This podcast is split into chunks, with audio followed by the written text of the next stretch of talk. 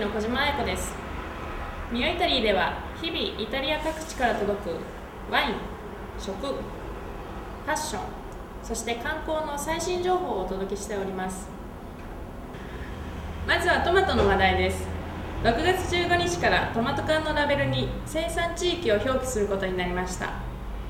中国産のトマトが出回る中メイドインイタリーをきちんと示していこうという動きの始まりです。USA に次いで世界第2位の生産を誇るイタリア。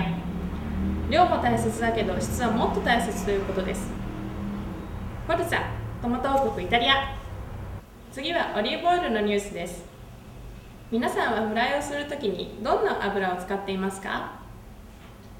周りなったね。ごま？サラダオイル？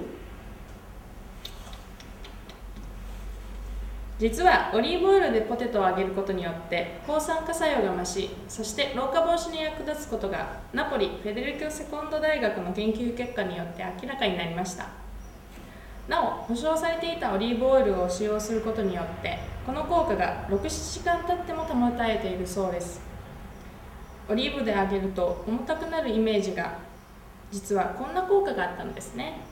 次はミラノ発信のワイン情報です。